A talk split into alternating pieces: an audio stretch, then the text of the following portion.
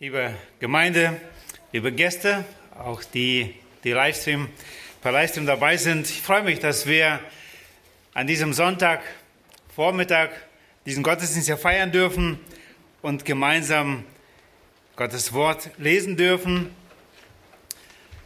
dass die Autorität hat, wirklich auch zu uns zu sprechen. Ich persönlich wurde durch dieses Wort, was ich vorbereitet habe, heute schon ermutigt und gestärkt und nicht wenig ermahnt und möchte einige Gedanken mit euch auch hier teilen. In Erwartung leben wurde schon angedeutet, darum soll es heute gehen. Wem von uns fällt das schon leicht? Jemand hat es so überschlagen und geschätzt, dass ein Fünftel unserer Zeit, nicht das Schlafen berechnet, warten wir auf irgendetwas. Warten, bis der Freund oder die Freundin kommt, kommt. Warten, bis das Kind zur Welt kommt.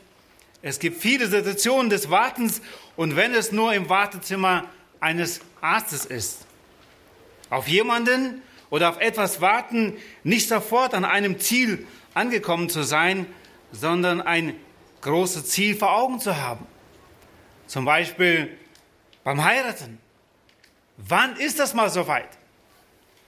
Oder bei einem Studium, wann wird das dann fertig? Und gerade wenn es Studium sind, die mehrere Jahre dauern oder eine Berufsausbildung.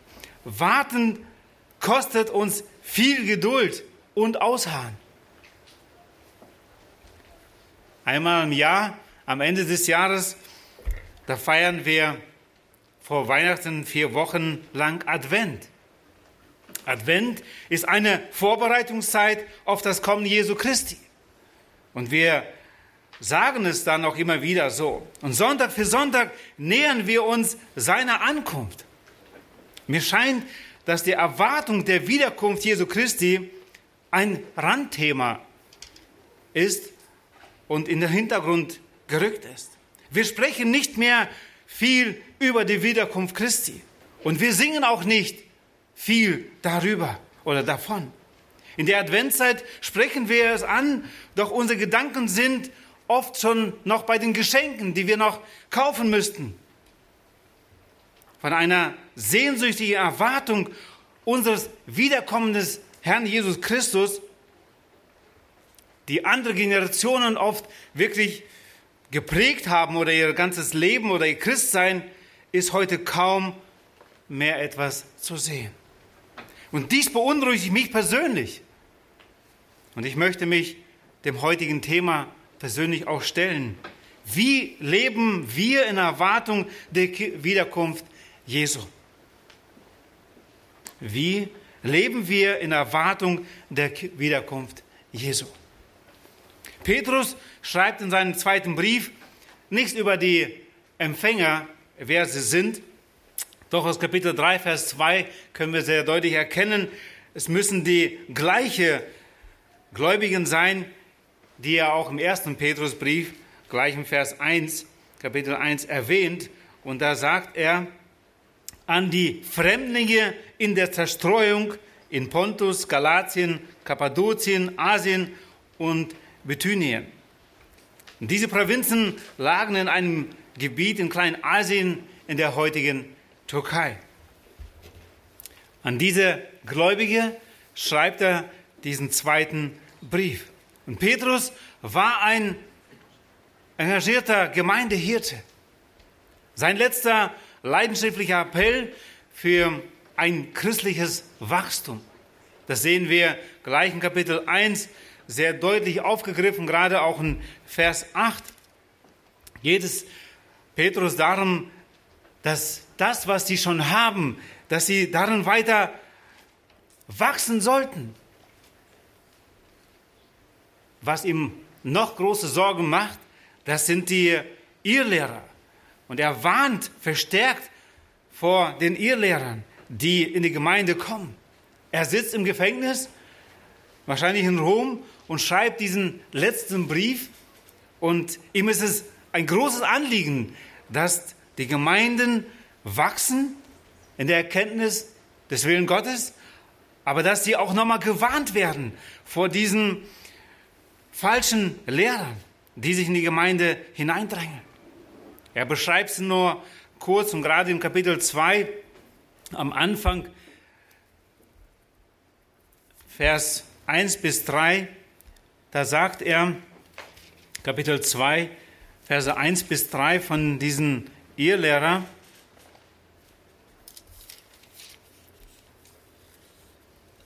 Es gab aber auch falsche Propheten unter dem Volk, wie auch unter euch falsche Lehrer sein werden, die heimlich wiedererbliche Sekten einführen, indem sie sogar den Herrn, der sie erkauft hat, verleugnen. Und sie werden ein schnelles Verderben über sich selbst bringen. Und viele werden ihnen ihren verderblichen Wegen nachfolgen und um ihretwillen wird der Weg der Wahrheit verlästert werden. Und aus Habsucht werden sie euch mit betrügerischen Worten ausbeuten, aber das Gericht über sie ist längst vorbereitet und ihr Verderben schlummert nicht. Und in Kapitel 3 geht er dann sehr konkret auf diese Gewissheit der Wiederkunft Christi ein. Und das ist auch der Abschnitt, den wir uns genauer anschauen möchten. Apostel Petrus schreibt diesen Brief als Augenzeuge. Und ihm ist es ein großes Anliegen, dass er etwas noch weitergibt, was ihn so sehr beschäftigt. Und gerade in Vers 16 im Kapitel 1 sagt er dann, denn wir sind nicht klug ersonnenen Legenden gefolgt, als wir euch die Macht und die Wiederkunft unseres Herrn Jesus Christus wissen ließen, sondern wir sind Augenzeugen seiner herrlichen Majestät gewesen. Und als solcher spricht er diese Ermahnungen aus, damals an die Gemeinde in Asien, hier in Kleinasien, aber heute auch an uns. Für Petrus ist die Wiederkunft Jesu keine Frage. Es geht, er geht nur kurz auf die Zeit der Wiederkunft ein, gerade in Vers 8, Kapitel 3.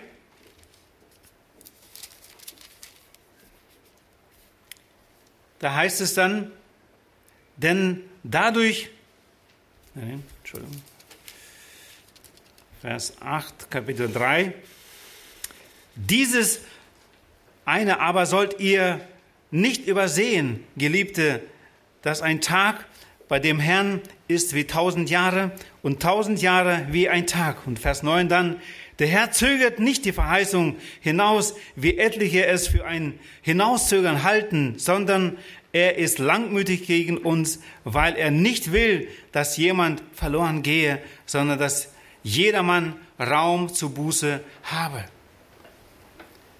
Es wird aber der Tag des Herrn kommen, Vers 10 sagt er dann, wie ein Dieb in der Nacht.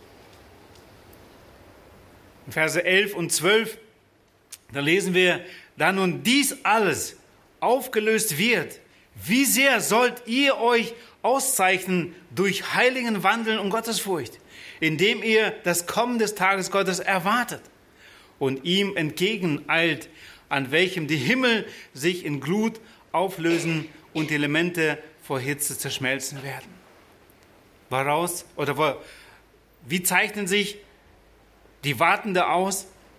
Besonders durch diesen heiligen Wandel. Und Vers 13 dann, wir erwarten aber nach seiner Verheißung neue Himmel und eine neue Erde, in denen Gerechtigkeit wohnt.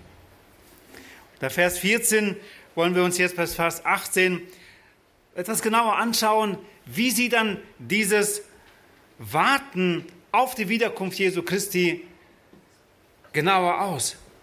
Wie leben wir in Erwartung der Wiederkunft Jesu? Und als erstes möchte ich Vers 14 dazu lesen. Da heißt es dann, darum, Geliebte, weil ihr dies erwartet, so seid eifrig darum bemüht, dass ihr als unbefleckt und tadellos vor ihm erfunden werdet in Frieden. Zur Bekräftigung der Tatsache, dass die Lebensführung eines Christen untrennbar mit der Erwartung der Wiederkunft des Herrn verbunden ist, beginnt dieser Abschnitt mit dem kleinen Wort darum, Vers 14, darum, Geliebte, wir sind in Erwartung. Aber darum sollen wir etwas besonders tun.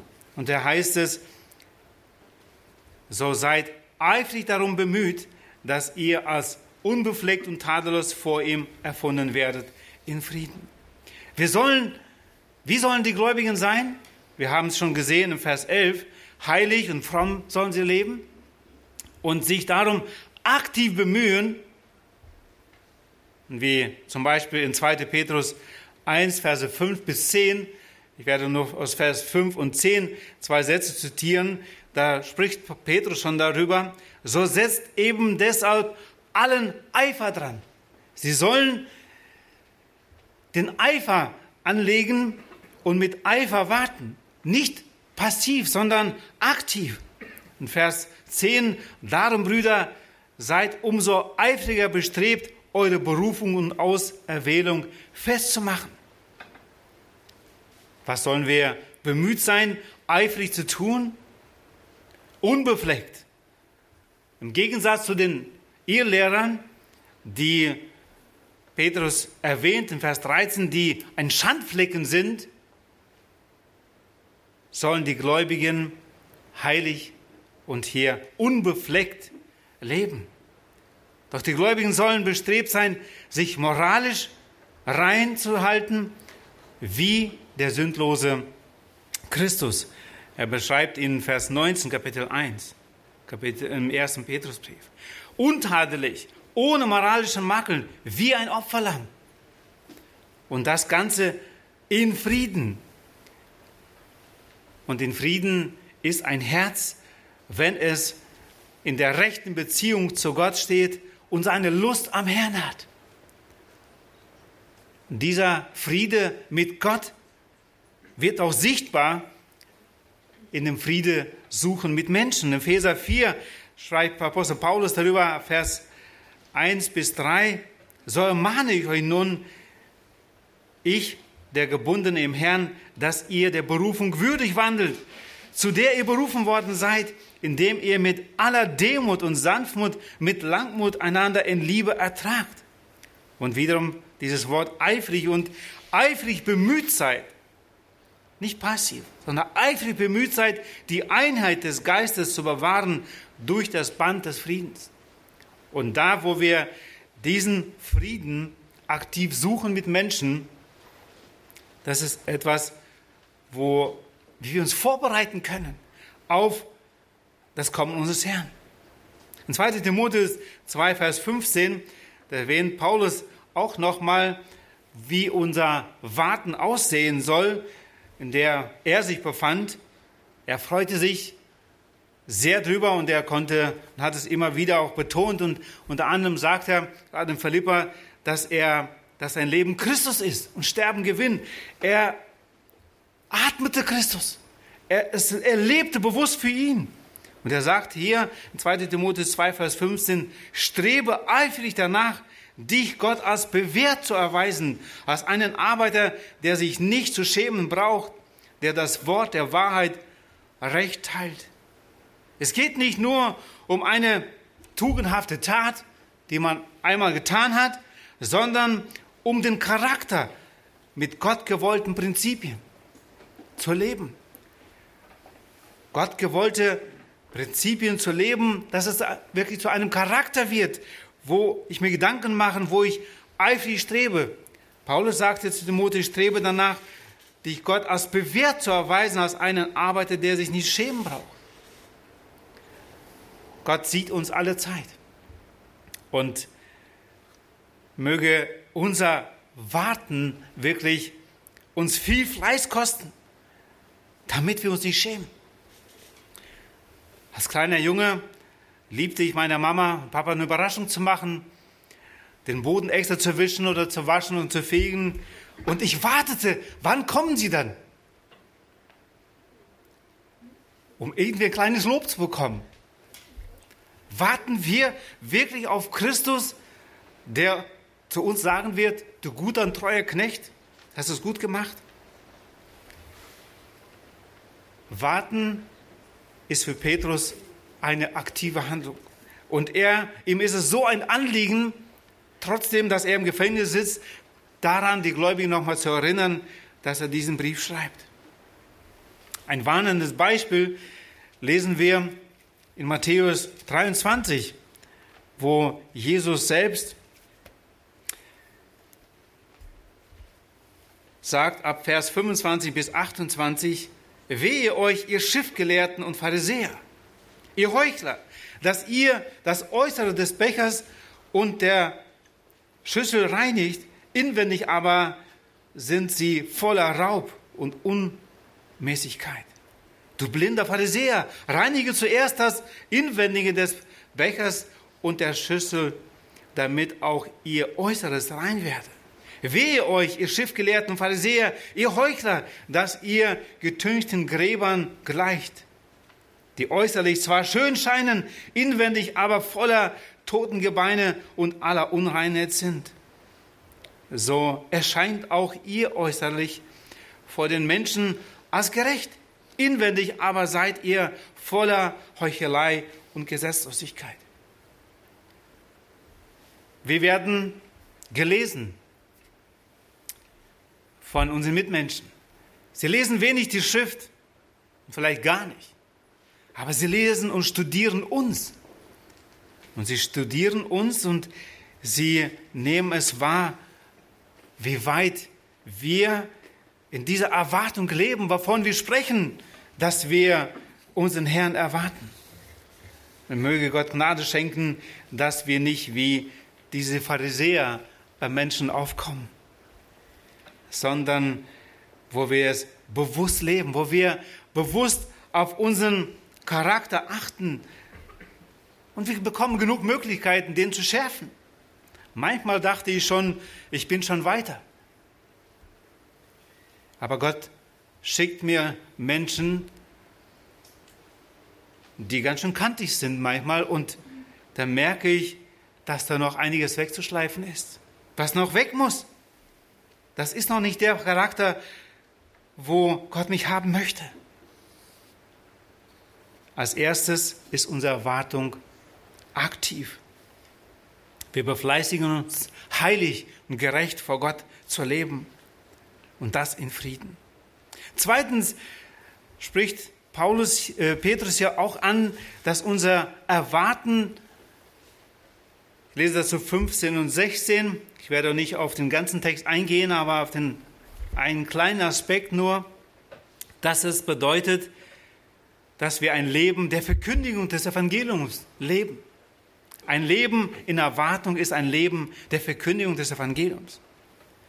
Und seht die Langmut unseres Herrn als eure Rettung an, wie auch unser geliebter Paulus, Bruder Paulus, euch geschrieben hat, nachdem ihr gegebenen Weisheit so wie auch in allen Briefen, wo er von diesen Dingen spricht. In ihnen ist manchen schwer zu verstehen, was die Unwissenden und Ungefestigten verdrehen, wie auch die übrigen Schriften zu ihrem eigenen Verderben. Möchte nur auf den ersten Satz hier stehen bleiben. Und Petrus macht aufmerksam seine Leser auf die Langmut unseres Herrn Jesus Christus. Auf die Rettung, die er doch so sehr wünscht. Und im Vers 9, im gleichen Kapitel 3, lesen wir auch, wo er auch davon spricht, und da heißt es, der Herr zögert nicht die Verheißung hinaus, wie etliche es für ein Hinauszögern halten, sondern er ist langmütig gegen uns, weil er nicht will, dass jemand verloren gehe, sondern dass jedermann Raum zur Buße habe. Das ist der Herrscher Gottes. Er wartet. Er wünscht, dass jedermann Platz oder Raum zur Buße habe. Und das bedeutet aber auch für uns, wenn wir Kinder Gottes sind und erwarten, dass Jesus wiederkommt, dass wir Gott auch verstehen, warum er wartet, warum zögert er mit dem Kommen seiner Verheißung, weil er Rettung wünscht den Menschen. Und das kann uns nicht einfach gleichgültig vorübergehen. Es bedeutet für uns, aktiv zu sein, das Evangelium weiterzutragen. In Römer 10, Verse 14 bis 17, da greift Paulus dieses Thema auch auf und er sagt, wie sollen sie aber den anrufen, an den sie nicht geglaubt haben? Wie sollen sie aber an den glauben, von dem sie nichts gehört haben? Wie sollen sie aber hören ohne einen Verkündiger? Wie sollen sie aber verkündigen, wenn sie nicht ausgesandt werden? Wie geschrieben steht, wie lieblich sind die Füße derer, die Frieden verkünden, die Gutes verkündigen. Aber nicht alle haben dem Evangelium gehorcht, denn Jesaja spricht, Herr, wer hat unser Verkündigen geglaubt? Demnach kommt der Glaube aus der Verkündigung, die Verkündigung aber durch Gottes Wort. Ein Leben in Erwartung bedeutet, das Evangelium weiterzusagen, nicht zu schweigen, weil Gott retten möchte. Gott hat Paulus gebraucht, von dem Petrus ja spricht, und er sagt auch, dass einige seiner Schriften schwer zu verstehen sind. Aber das ist nicht das Problem. Es gibt genug Menschen, die diese Schriften dann einfach verdrehen. Und auch wir merken immer wieder, dass das, was wir sagen, verdreht wird. Aber das soll uns nicht entmutigen. Wir dürfen glauben, wie wir auch gerade gelesen haben, dass, das, dass die Verkündigung etwas bewirkt. Von uns ist es Gehorsam, dass wir es verkündigen, aber der Glaube kommt aus der Verkündigung. Wie sollen sie glauben, wenn ihnen das Wort nicht gebracht wird? Und so haben wir einen eindeutigen Auftrag in dieser Warteposition, in der wir sind, das Evangelium weiterzutragen. Und das soll uns eine Last auf dem Herzen sein. Wenn wir nicht selbst gehen und dazu vielleicht nicht berufen und sehen, dass wir selbst gehen, dass wir es möglich machen als Gemeinde, dass andere gehen, dass andere es verkündigen. Wir lesen in diesem Abschnitt, wie sollen sie, wenn sie nicht gesandt werden? Wir haben als Gemeinde einen Sendeauftrag.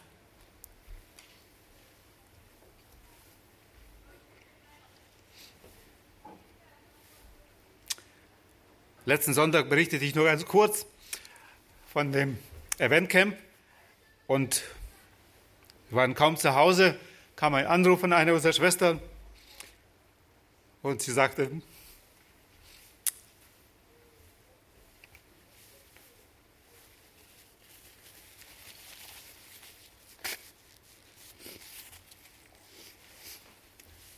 ich habe ja was für das Sterben gespart.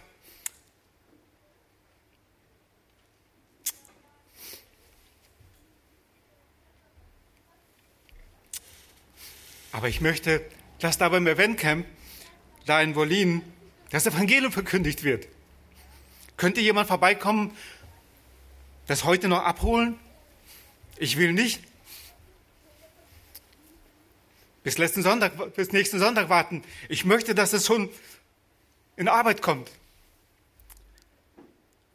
Ja, es ist möglich. Ist es uns wirklich ein Drang, das Evangelium weitergetragen wird? Schieben wir es auf irgendwann, wir selbst oder dass wir jemand anders senden, das Evangelium weiterzutragen? Das können wir später machen? Oder ist es wirklich ein Anliegen, dass das Evangelium möglichst bald zu weiteren Menschen kommt? Unser Warten ist auch hierin aktiv, sollte es sein, weil der Herr retten möchte. Und drittens, Leben Erwartung ist ein Leben in Wachstum der Erkenntnis. Verse 17 und 18a schreibt Petrus, ihr aber Geliebte, da ihr dies im Voraus wisst, so hütet euch, dass nicht durch die Verheißung, nicht durch die Verführung, Entschuldigung, der Frevler mit fortgerissen werdet und euren eigenen festen Stand verliert. Wachst dagegen in der Gnade und in der Erkenntnis unseres Herrn und Retters Jesus Christus. Die Verführung ist da. Und es ist erstaunlich, wie viele Menschen verführt werden und immer wieder. Ich staune, wie viele Menschen, die selbst in unseren Reihen oft hier gesessen sind und das Wort des Evangeliums, ich dachte, zumindest und glaube, dass wir es treu tun, gehört haben, verführt wurden und verführt werden. Und wir müssen aufpassen, dass auch wir nicht verführt werden. In Vers 18 sagt Petrus, wachst dagegen in der Gnade und der Erkenntnis unseres Herrn und Retters Jesus Christus. In dem Kapitel 1, was ich vorhin schon zitierte, wo Paulus auch oder Petrus auch sagt, dass wir eifrig sein sollen, geht es gerade auch um das Wachstum. Und Vers 8 sagt er hier, denn wenn diese Dinge bei euch vorhanden sind und zunehmen, so lassen sie euch nicht träge noch unfruchtbar sein für die Erkenntnis unseres Herrn Jesus Christus. Wir sind gerettet, wir freuen uns auf das Wiederkommen, wir sind Jünger Jesu und dabei ermutigt Petrus, dass, wenn das auch da ist, wenn es vorhanden ist, es geht darum, dass wir tun uns, dass es zunehmend. So lassen wir, lassen Sie euch nicht träge noch unfruchtbar sein für die Erkenntnis unseres Herrn Jesus Christus. Wachstum ist ein Zeichen vom Leben, der neuen göttlichen Natur in uns. Wachstum ist ein Zeichen vom Leben. Es geht nicht darum, dass wir nur Wissen sammeln. Dafür können wir selbst auf eine Bibelschule gehen und jahrelang studieren und viel die Bibel lesen. Es geht um das Wachstum der Erkenntnis Gottes. Da, wo dieses Wissen umgesetzt wird, wo es zur Erkenntnis wird, da wird es Frucht tragen. Und wir lesen hier, wir sollen daran nicht träge noch unfruchtbar sein, wie die Erkenntnis, für die Erkenntnis unseres Herrn Jesus Christus. Es darf und soll unser Wunsch sein, weiter zu wachsen. Egal wie alt wir sind, wir bleiben nicht stehen. Wir wollen weiter unseren Herrn erkennen und lernen, was dann sein heiliger Wille für uns ist.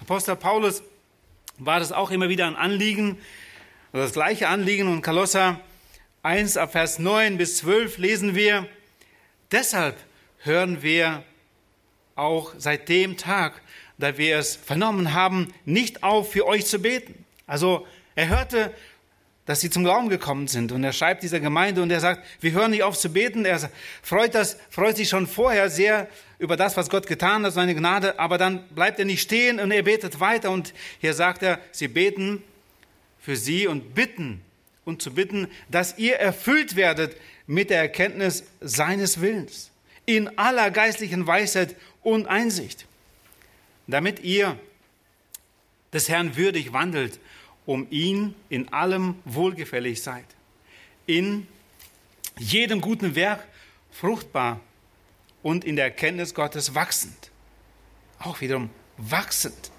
mit aller Kraft gestärkt gemäß der Macht seiner Herrlichkeit zu allem standhaften Ausharren und aller Langmut mit Freuden, indem ihr dem Vater Dank sagt, der uns tüchtig gemacht hat, teilzuhaben am Erbe der Heiligen im Licht. Auch hier sehen wir, wie dieser Wunsch, das Anliegen Paulus ist für die Gläubigen in Kolossee, dass sie wachsen der Erkenntnis Gottes. Zu den Epheser schreibt er ähnlich in Kapitel 1, 5 bis 18. Darum lasse ich euch, nachdem ich von eurem Glauben an den Herrn Jesus und von eurer Liebe zu allen Heiligen gehört habe, nicht ab, für euch zu danken und in meinen Gebeten an euch zu gedenken, dass der Gott unseres Herrn Jesus Christus, der Vater der Herrlichkeit, auch den Geist der Weisheit und Offenbarung gebe in der Erkenntnis seiner selbst. Erleuchtete Augen eures Verständnisses, damit ihr wisst, was die Hoffnung seiner Berufung und was der Reichtum der Herrlichkeit seines Erbes in den Heiligen ist. Warum brauchen wir diese Weisheit, diese Erkenntnis? Damit wir das tun, was Gott von uns möchte. Und in Kapitel 2 lesen wir dann ab Vers 8 im Epheser, denn aus Gnade seid ihr errettet, durch den Glauben und das nicht aus euch selbst. Gottes Gabe ist es. Das ist nochmal die Erinnerung, dass wir begnadigt sind. Aber dann geht es weiter. Nicht aus Werken, damit niemand sich rühme. Nein, nicht damit wir errettet werden oder damit wir uns rühmen. Aber Vers 10 sagt es dann, denn wir sind seine Schöpfung, erschaffen in Christus Jesus zu guten Werken, die Gott zuvor bereitet hat, damit wir in ihnen wandeln sollen. Warum sollen wir wachsen? Damit wir erkennen, was Gott möchte von uns. Und es ist so schön, morgens aufzustehen und zu sagen, Herr, was ist dein Plan heute für mich? Was sind deine Werke, die du bereitet hast? Und da, wo wir in diesen Werken wandeln, können dabei sehr müde werden, aber das macht Freude. Weil es die Werke sind, die Gott vorbereitet hat und wo er uns stärkt und wo er uns durchträgt. Und darum brauchen wir dieses Wachstum in der Erkenntnis Gottes. Auch wiederum nicht passiv, sondern aktiv suchen wir den Willen Gottes für unser Leben. Dass wir die Begabungen, die Gott uns gegeben hat, ausleben. Und viertens, Leben in Erwartung ist ein Leben der anhaltenden Anbetung. In Vers 18b heißt es, ihm sei die Ehre, sowohl jetzt als auch bis zum Tag der Ewigkeit. Amen. Leben in Erwartung ist ein Leben der anhaltenden Anbetung.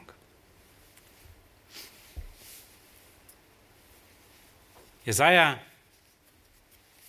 sagt dazu, Vers 8, Kapitel 42, ich bin der Herr, das ist mein Name, und ich will meine Ehre keinem anderen geben, noch meinen Ruhm den Götzen. Gott möchte, dass wir ihn anbeten. Und das ab der ersten Stunde, ab dem ersten Moment, wo wir gläubig werden, glaube ich, sind wir dazu aufgefordert, unseren Heiland und Herrn anzubeten. Vor circa 20 Jahren bat mich eine unserer Schwester Olga, ihre Mutter am Krankenhaus zu besuchen, die nicht sterben könnte, konnte. Die Ärzte sagen, sie muss schon längst sterben und sie kann nicht sterben sie hatte nicht wirklich Frieden mit Gott. Das war auch das Anliegen der Tochter, unserer Schwester, dass sie doch noch gerettet wird. Es kam nicht und sie konnte es nicht. Auf ihren Wunsch hin fuhr ich hin. Teilweise war sie bewusstlos und dann wieder doch für einige Momente, wo ich da hinkam, war sie gerade nicht ansprechbar. Die Verwandten alle mit dem Zimmer und ich sagte, Moment, lass uns erst noch beten. Vielleicht schenkt Gott Gnade, dass sie nochmal, dass sie ansprechbar wird. Und nach dem Gebet machte sie die Augen auf und ich konnte ihr nochmal das Evangelium erklären. Habe ihr vorgeschlagen zu beten. Sie meinte, sie konnte alleine nicht beten. Ich sage, gut, dann kann ich ja vorbeten. Wenn du einverstanden bist, dann kannst du gerne mitbeten. So sprachen wir das Gebet. Und als wir zu der Vergebung und zum Dank kamen für das, was Jesus getan hat, da brauchte ich nicht mehr Vorsagen. Da kam auf einmal Anbetung und Gott dankt, dass sie gerettet ist und Gott vergeben hat, ohne was vorzusagen. Das war für mich klar und für alle Angehörigen im Zimmer, Gott hat sie gerettet. Circa zwei Stunden später durfte sie dann heimgehen und ihren Herrn sehen.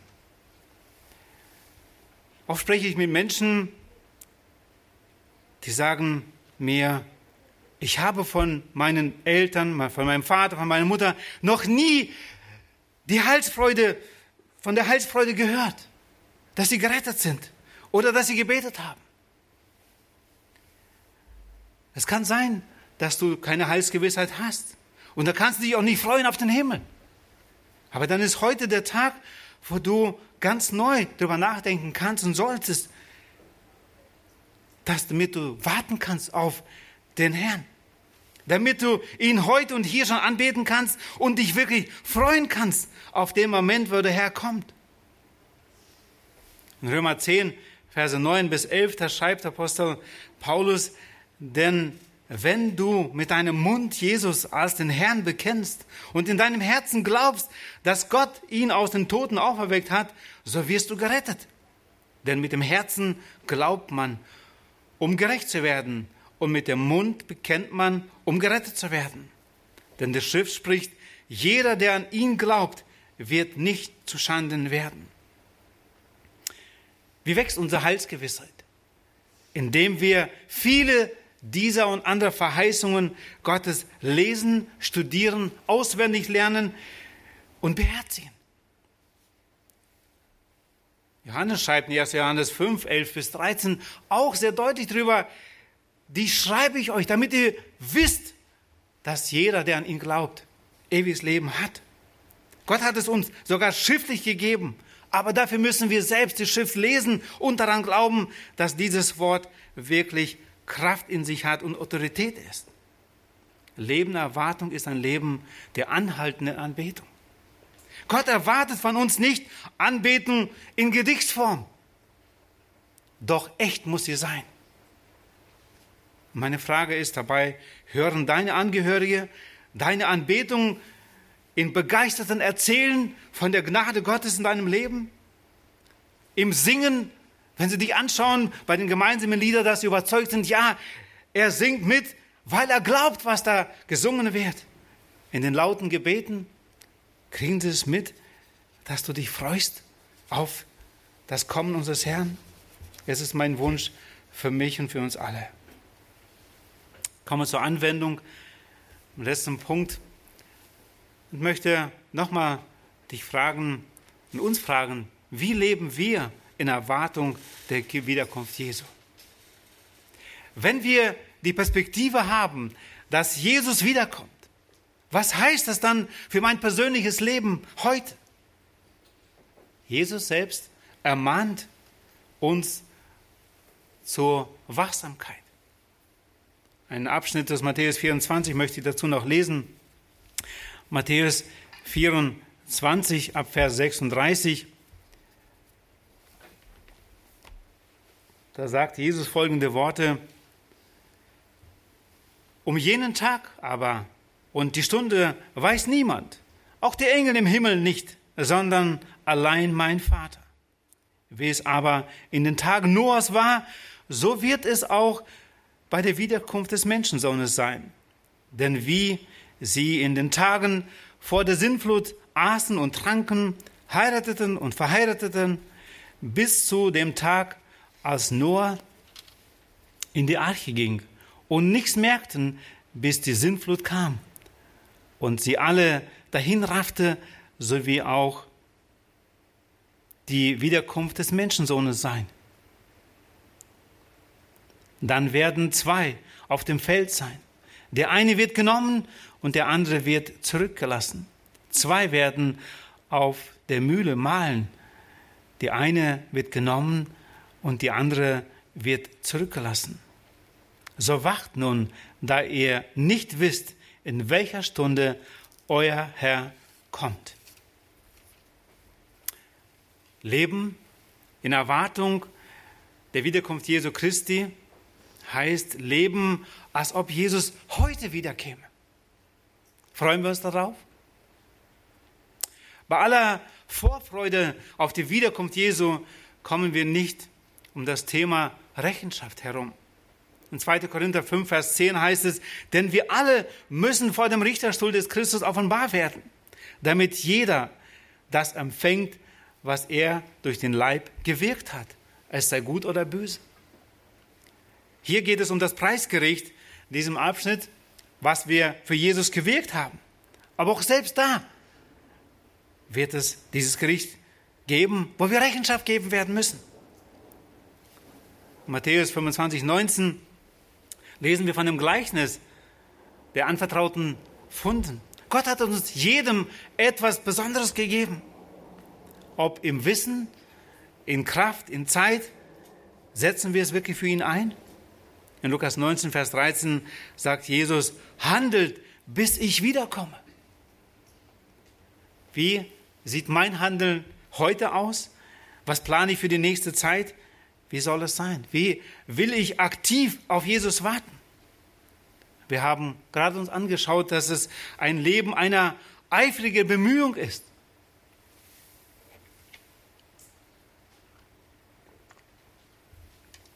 Dass wir heilig vor Gott leben, dass wir Frieden haben mit Gott, aber auch mit unseren Mitmenschen. Ein Leben der Verkündigung des Evangeliums. Und wie gesagt, sehen die Menschen bei uns das veränderte Leben, neue Ziele und Wünsche, ein Leben im Wachstum der Erkenntnis. Ist das sichtbar, spürbar? Merken wir selbst, wie wir wachsen in der Erkenntnis Gottes? Um das zu tun, was ihm gefällt und ein Leben der anhaltenden Anbetung. Wie können wir die Vorfreude auf den wiederkommenden Herrn Jesus Christus wecken? Bei uns selbst. Denn wir warten ja nicht in erster Linie auf etwas, und sei es der Himmel, sondern wir warten auf Jesus Christus, vor dem sich alle Knie beugen werden und den alle Zungen als Herrn bekennen werden. Wir werden endlich den sehen, an den wir geglaubt haben. Wir werden ihn sehen, der uns zuerst geliebt hat und sein Leben stellvertretend für uns gab.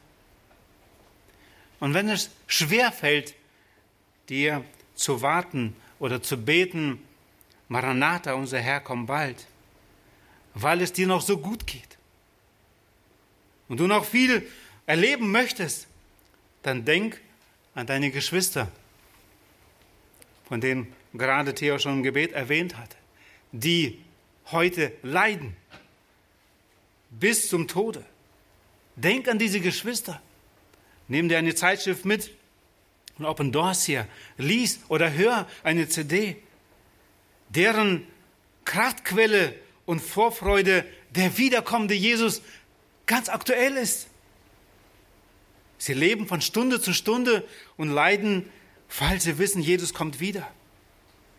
Und diese Berichte können auch dich mit ermutigen, dass du sagen kannst, Maranatha, unser Herr kommt bald. Ich wünsche mir persönlich und uns, dass wir weiter über dieses Thema nachdenken und dass wir unseren Herrn persönlich erwarten, dass wir diese Botschaft weitertragen, weil sie uns gepackt hat, weil sie unser Leben beeinflusst, unseren nächsten Tag, unsere Pläne, die wir haben mit unseren Finanzen, mit unserer Zeit, weil wir warten auf unseren Herrn Jesus Christus. Möge der Herr uns dabei segnen. Amen. Ich möchte noch, dass wir unseren Herrn danken und anbeten, einfach für die Hoffnung, die wir haben dürfen und dürfen beten, dass Gott uns hilft, dies bewusst zu leben. Stehen wir dazu auf nach Möglichkeit.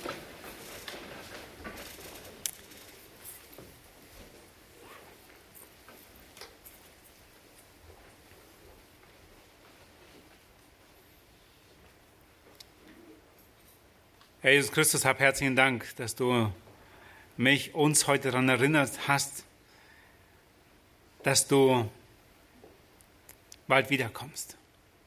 Wir wissen nicht die Stunde noch die Zeit, aber wir glauben deinem Wort, dass du, ob hier durch Petrus oder Paulus oder andere, uns weiter zurückgelassen hast, die Augenzeugen waren deiner Auferstehung, deines Hingehens zum Vater in der du es ihnen und heute uns sagst, dass du wiederkommst.